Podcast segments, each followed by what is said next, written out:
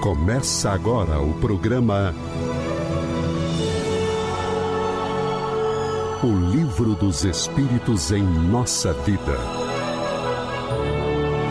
Com Adilson Maris e Ricardo Honório.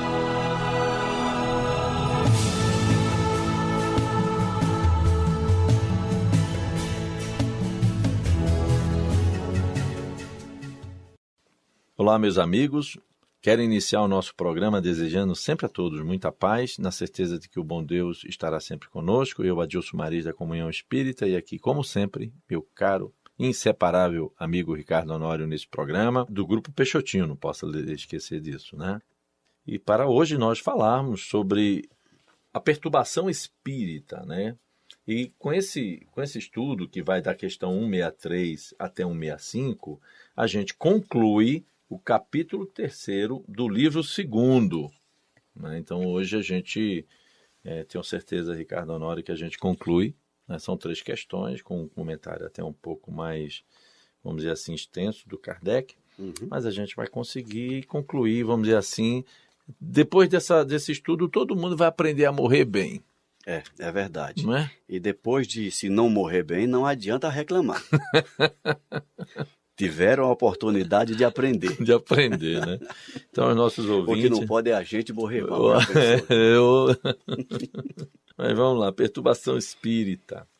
A questão é o seguinte.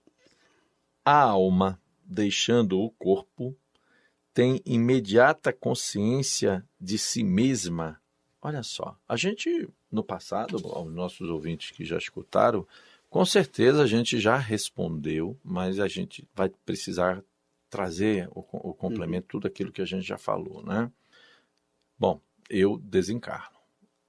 Cessação da vida no corpo físico, morre o corpo físico, inicia-se o processo do desenlace do espírito, ou seja, da alma junto com o corpo. E aí, nesse momento como é que eu fico? Será que eu tenho consciência desse processo? Quando eu abro os olhos, eu lembro que na semana anterior nós falamos que se o espírito, ao despertar do outro lado, ele encontrava as pessoas, mas é só, ao despertar, até despertar, ou seja, do processo do início do desligamento até o despertar, como é que é isso? Né? Será que há alguma perturbação? Será que isso se estende muito? Não se estende? E aí? Maris, eu até estenderia de início ao comentar essa pergunta. Tem gente encarnada que não tem consciência de si mesmo. É, isso é grave. É uma verdade. É verdade? É. Tem gente que vive, vamos falar didaticamente para os ouvintes, os, tem vivo que não tem consciência. Fazem coisas que você fica pensando assim, caramba, que... Será que ele está percebendo que, Como é que, que tá existe outras isso? pessoas do Como lado é que ele dele? está fazendo isso? Não, não, não tem consciência disso. É. Né? Mas tudo bem, é, isso é uma outra questão. A alma deixando o corpo tem imediata consciência de si mesmo? Nós já falamos antes que sempre, a partir do, da morte, do desencarne, a alma passa por um período de perturbação. Já falamos isso em isso. programas anteriores. E esse período de perturbação, ele é mais ou menos longo, a depender da qualidade do espírito. Quando eu digo qualidade, da qualidade do conhecimento, da sua evolução, da, da sua vivência, da sua vivência, da é. sua consciência é. enquanto espírito. Uns mais demorada, essa perturbação, outros menos. Durante a perturbação, não vai ter consciência aquela consciência clara de si, de quem eu sou, o que eu estou fazendo aqui, para onde eu vou, o que aconteceu. Interessante que é, é uma vez quando eu estava dando aulas, nesse processo que você está falando, um aluno me, pergun me perguntou, mas professor, como é que isso ocorre? Me dá um exemplo. Aí eu já falei assim, quantas vezes você já acordou e fica bêbado de sono? E são alguns segundos ali que você não tem noção nenhuma de como você está. Você não sabe onde você acordou, você olha para o lado, o que é que eu estou fazendo? A realidade não, não, não aparece. É. Então, e é essa confusão mental, essa confusão mental, ela pode ser um pouco mais demorada ou muito rápida. Exatamente. Eu, eu daria outro exemplo. Você está falando, eu estou lembrando de mim. Eu... Você vive com confusão mental? Não. Mas eu estou lembrando de uma. Eu precisei fazer uma, uma, uma cirurgia com anestesia geral. E quando acordei da anestesia, gente, eu fiz coisas que depois quem estava presente riu, né? Que é, caramba, você fez. Eu fiz isso, eu não lembrava de nada, eu não tinha consciência de nada. Hum.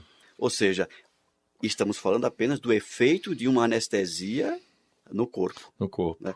E você imagina, vamos falar aqui, a anestesia provocada pela morte. É verdade. Né? Então, essa, a consciência, ela vem aos poucos. Claro, ela vem um pouco mais rápida ou um pouco mais lenta, a depender de cada um. A gente já falou sempre da postura que cada um de nós temos enquanto vivos. Como é que eu me comporto diante das provações que a vida me coloca, diante de uma perda, diante de uma dificuldade de relacionamento, diante dos meus amigos de trabalho, dos meus familiares. Tudo isso é o que vai fazer com que essa minha perturbação possa ser menor ou maior. Nós temos sempre batido isso. Porque ó, qual é o programa? Como é que se dá o programa? É o, o livro dos Espíritos em nossa vida. Então, esse conhecimento do qual nós estamos adquirindo aqui vai nos preparar ainda mais para podermos ter uma vida equilibrada, digna, que aí vai nos auxiliar na nossa desencarnação. Isso, isso, é interessante. E se alguém, se algum dos ouvintes pensou assim, é o, o programa é o livro dos Espíritos em nossa vida, mas a gente está falando de morte. Mas aqui a morte faz parte da, da vida. vida né? a morte faz parte a, da a vida. morte, na verdade, é do corpo físico. O é. espírito é imortal. O espírito não morre. A vida é, é como alguns costumam falar no movimento espírita. A vida é única. Só você, a gente só tem uma vida. E várias existências. Várias existências. Né? Exatamente. Aí, interessante também Ricardo, que eu me lembro que já tem uns quatro programas atrás, se eu não estou equivocado, nós havíamos falado é, no livro Obreiros da Vida Eterna, uhum. de André Luiz, psicografia do Chico, quando lá ele descreve, se eu não estou equivocado, de sete a oito é, desenlaces, ou seja, processos de desencarnação. E há uma moça então lá espírita, que ela era muito centrada em tudo que ela fazia, é altamente dedicada, independente dela ser espírita, mas por ser espírita ela tinha o conhecimento uhum. de como se dava o processo né, da desencarnação. E como era uma pessoa muito boa, porque o que é que o Espiritismo nos ensina? Fora da caridade não há salvação. Independente da sua religiosidade, se você é uma pessoa de bem, você já está salva. Se você vive o bem, se você aceita Cristo e aceitar Cristo é vivenciar Jesus, você já estará salvo. Aceitar Jesus não é uma ação verbal, Bom, de boca. É. Aceitar Jesus é seguir os passos. E seguir os passos de Jesus, perfeito. Aí o que, é que acontece no desenlace dela? O mentor estava do lado, os parentes estavam do lado, ela consciente, ela se volta para ele e fala assim: Eu posso desligar os meus laços e é permitida a ela. Então, olha a grandeza desse espírito no processo. Então, ela, espírito, faz o desenlace do seu perispírito com o corpo físico. Gente, isso é de uma grandeza, isso é um ensinamento é. que todos nós poderemos alcançar esse estágio. Em contrapartida, ele, o, o André Luiz nos ensina, nos mostra o lado oposto do ser que desencarna, ou seja, na verdade, morre o corpo físico e ele está preso ao corpo. É, e ele exatamente. sente toda a, a, vamos dizer assim, decomposição. Você, você me fez lembrar agora, Maris, também um outro exemplo. É, é, bom citar esses exemplos para que as pessoas que nos ouvem comecem a criar parâmetros para melhor entender. Peixotinho, uhum. Francisco Peixoto Lins, está mais próximo de nós, que encarnou mais, mais próximo da, é, da gente. Tanto nos livros como conversando com Dona Joana, uma das filhas uhum. do Peixotinho, ainda encarnada, quando ela conta que durante o enterro do seu pai, o enterro do Peixotinho, ela entra em desequilíbrio, chorando, né? Uhum. E aí, durante o enterro, o pai, o Peixotinho, aparece para ela e diz apenas assim: Minha filha, não destrua num minuto o que o seu pai levou anos para construir. É verdade. Olha só. É. Aí ela se recompõe, se equilibra novamente. Veja esse espírito acompanhando. Estava é. acompanhando, o corpo dele estava no caixão e ele apareceu, ele foi ali para auxiliar é. a filha e dizer: comporte-se. Retomando o Emmanuel com o Chico, Isso. É, é, deixa eu morrer com educação. É, deixa eu morrer com é, é, educação. acompanhe o meu enterro com educação. Interessante, né? Porque ela é espírita, ela é trabalhadora, conhecedora, como é que ela pode entrar num estágio de tanta dor? A dor ela é necessária, a gente que ama ao se perder alguém, o choro faz parte, mas Sim. o desespero não. O desespero não, exatamente. Porque a gente sabe que não perdeu o ente, ele só viajou. É, exatamente. Só viajou, né? Perfeito. Então vamos para 164. Todo... Eu acho que você não leu a resposta. Ah, não leu? li não, li não. Perdão, perdão aos ouvintes, né? A alma, então, deixando o corpo, tem imediata consciência de si mesma? Consciência imediata não é bem o termo. Ela passa algum tempo em estado de perturbação. Exatamente. Só os espíritos que estão numa condição bem melhor, você lembrou Paulo, eu estou lembrando essa moça que, que o André Luiz nos coloca, e com certeza outras tantas aí, né? Sem dependendo dúvida. da evolução dela. Inclusive muitos incógnitos. É. Não, não, não é só gente famosa que passa não, por isso, tem muitos espíritos aí, donas de casa, trabalhadores é, normais, que isso. desencarnam em plena lucidez. É, com certeza. E não vão para os livros. Não, e porque, porque tiveram uma vida digna. Exatamente. Né? Questão 164. Todos os espíritos experimentam no mesmo grau e durante o mesmo tempo a perturbação que se segue à separação da alma e do corpo? Já comentamos Já isso, Já comentamos isso, né? Acabamos de, de comentar que a perturbação ela é natural ao processo de desencarnação. A perturbação maior ou menor vai depender da qualidade do espírito. Perfeito. Vamos... Vai depender de cada um. Vamos ler aqui? Bom. Não. Isso depende da evolução de cada um. Parece que você leu a resposta. Não parece. Eu devo ter lido isso aqui alguma vez. Aquele que já está purificado se reconhece quase imediatamente, visto que já se libertou da matéria durante a vida física, enquanto que o homem carnal, aquele cuja consciência não é pura, conserva por tempo mais longo a impressão dessa matéria. Olha que resposta legal que ele dá, né? A pessoa durante a vida física já se libertou da matéria. Exato. Marisa, eu acho que nós já falamos isso aqui. Fala-se em desapego material. E quando se fala em desapego material, a gente lembra ó, desapego do dinheiro, desapego dos bens materiais, etc. E esquece que o corpo físico é um bem material. É verdade. Do espírito. Então, o primeiro desapego que nós devemos trabalhar é o desapego do corpo. Uhum. Lembrando que desapego do corpo não é maltratá-lo. Não é relaxamento. Não, é, relaxamento. não é relaxamento. Ah, eu tenho desapego, vou, não vou mais tomar banho, não, não vou, escovo os dentes, não, escovo os dentes, não tomo minhas vacinas. Não vou ao médico. É. Isso não é desapego, é irresponsabilidade. É. Porque enquanto não chegar o momento da sua desencarnação, e a gente não sabe quando é que vai ser, temos que cuidar bem do nosso é. instrumento. É. É Agora, uma coisa é você cuidar bem, outra coisa é você se apegar a isso como um valor inseparável, inseparável de você. É. Então eu cuido bem do meu corpo para que ele me sirva bem até o momento em que eu precisar ficar com ele. É. Isso é importante porque aos ah, nossos ouvintes nós vamos sempre responder pelo bom ou pelo mau uso que nós fizermos do nosso corpo. Daí Exato. vem a pergunta, né? Eu fumo. Se eu fumo, eu prejudico o meu pulmão, prejudico o meu fígado, a minha estrutura corporal, eu diminuo meu tempo de vida e aí eu vou responder, porque todos nós nascemos com uma programação. Né? Recebemos ali uma carga de energia dizendo assim: ó, a gente vive até tal época. Se eu tomo atitudes, se eu me alimento mal, faço uso de drogas, faço uso de uma má alimentação, alimento mal, né? É, vivo irresponsavelmente, colocando em risco essa estrutura ao desencarnar. Antes do tempo, serei considerado um suicida. Exatamente. E uma coisa que você falou que às vezes gera dúvida.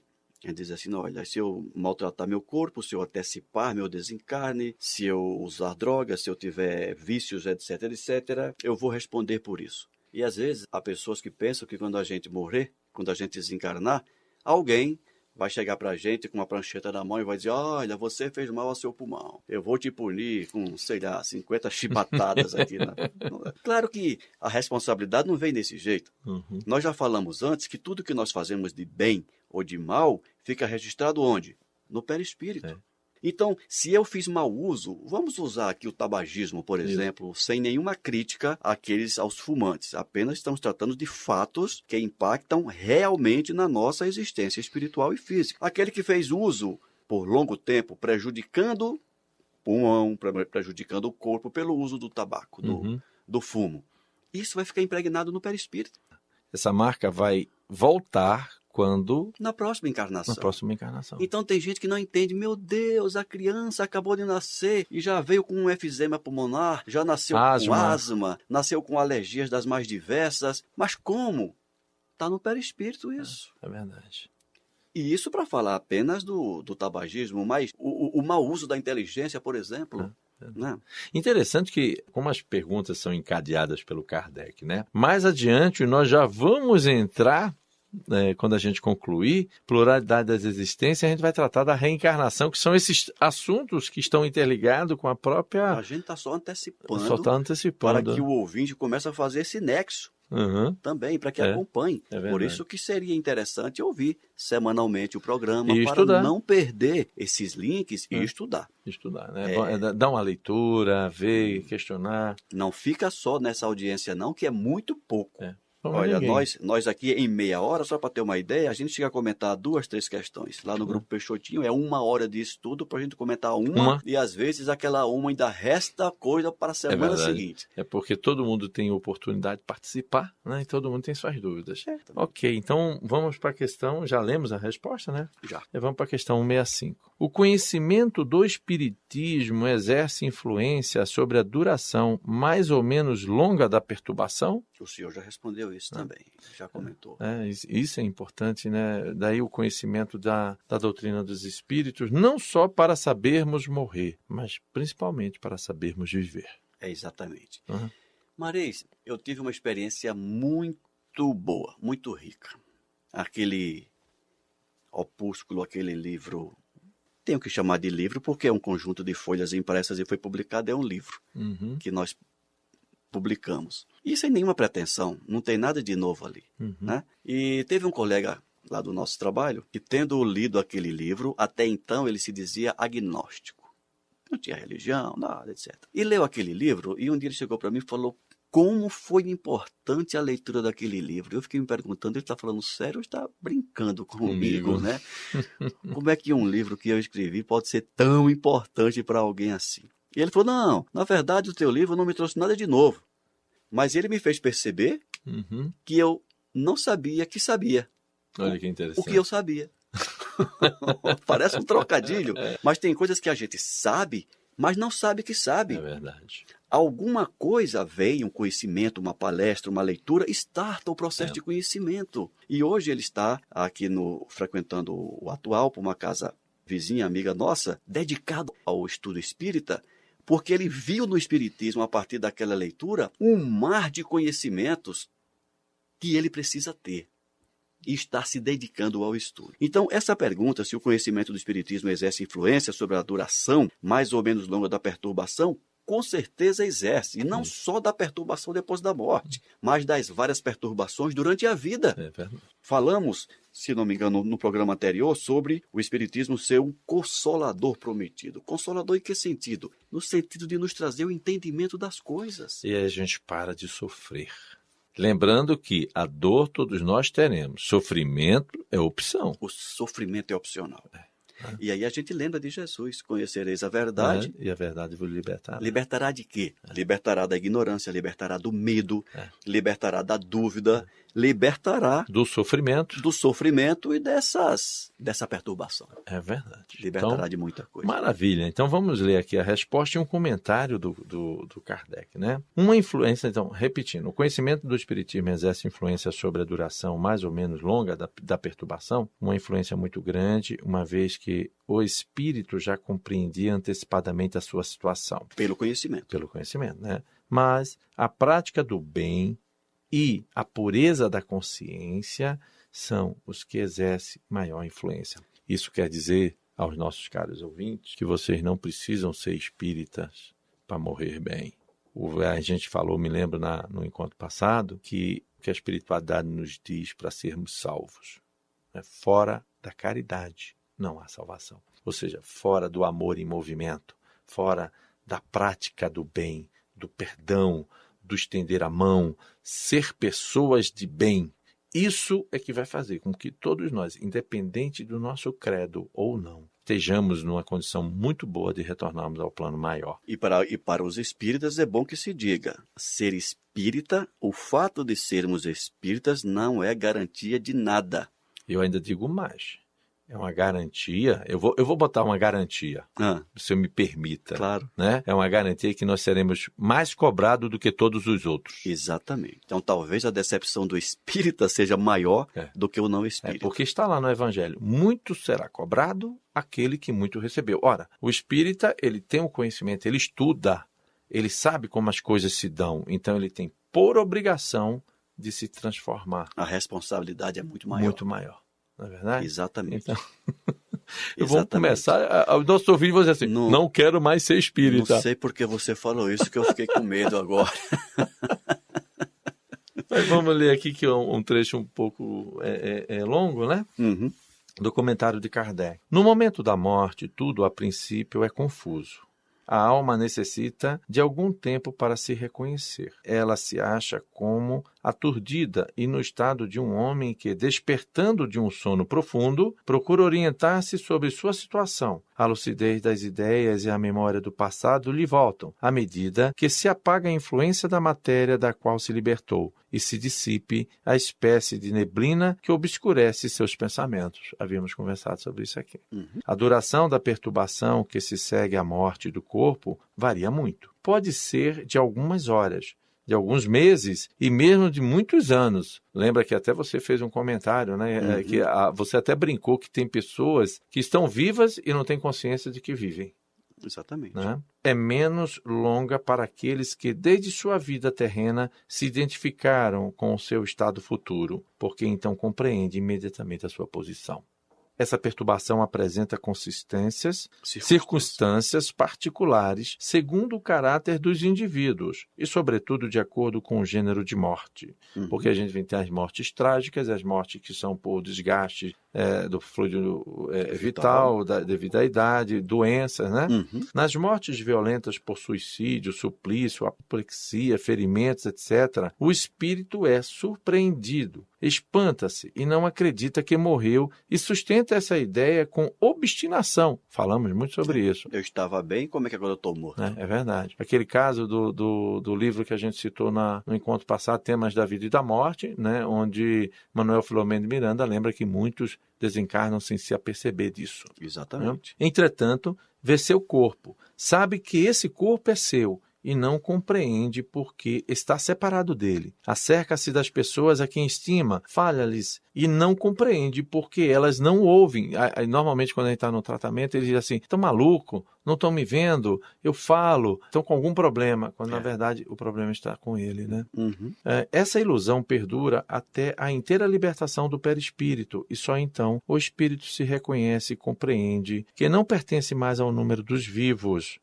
Viva aqui, vamos dizer, é encarnados. Os encarnados. tá? Este fenômeno se explica facilmente. Surpreendido de improviso pela morte, o espírito fica atordoado com a busca, brusca mudança que nele se operou. Para ele, a morte é ainda sinônimo de destruição, aniquilamento. Ora, como ele pensa, vê e escuta, não se considera morto. Ah, Ou seja, a vida hoje, eh, nós, as pessoas não nos ensinam a morrer. Exato. Né? Não nos ensinam. Sua ilusão é aumentada pelo fato de se ver com um corpo na forma semelhante ao precedente, mas cuja natureza etérea ainda não teve tempo de estudar. Ele o crê sólido e compacto como o primeiro, e quando chamam sua atenção para esse ponto, admira-se de não poder apalpá-lo. Esse fenômeno é análogo ao dos sonâmbulos iniciantes que não acreditam dormir. Para eles, o sono é sinônimo de suspensão das faculdades. Ora, como pensam e veem, julgam que não dormem. Certos espíritos apresentam essa particularidade, embora a morte não lhes tenha chegado inesperadamente. Todavia, é sempre mais generalizada naqueles que, apesar de doentes, não pensam em morrer. Vê-se então o singular espetáculo de um espírito assistido aos próprios funerais, como se fora um estranho, e deles falando como se como de uma coisa que não lhe dissesse respeito, até o momento que compreende a verdade. Tudo isso aqui a gente já andou, já, já conversou bem, né? Uhum. Só para concluir, então, a perturbação que se segue à morte nada tem de penosa para o homem de bem. É calma e em tudo semelhante a que acompanha um despertar tranquilo. Para os que não têm a consciência pura, ela é cheia de ansiedade e de angústias, que aumentam à medida que ela é, se reconhece. Nos casos de morte coletiva, tem-se observado que todos os que perecem ao mesmo tempo nem sempre se revêem imediatamente na perturbação que se segue à morte, cada um vai para o seu lado ou se preocupa apenas com aqueles que lhes interessam. Então, é, fica assim, dá para a gente conversar muito ainda, para você ver que o Kardec ele, ele aprofunda em bastante coisa, mas aí fica para os amigos fazerem perguntas sobre isso aí, né, meu caro Honório?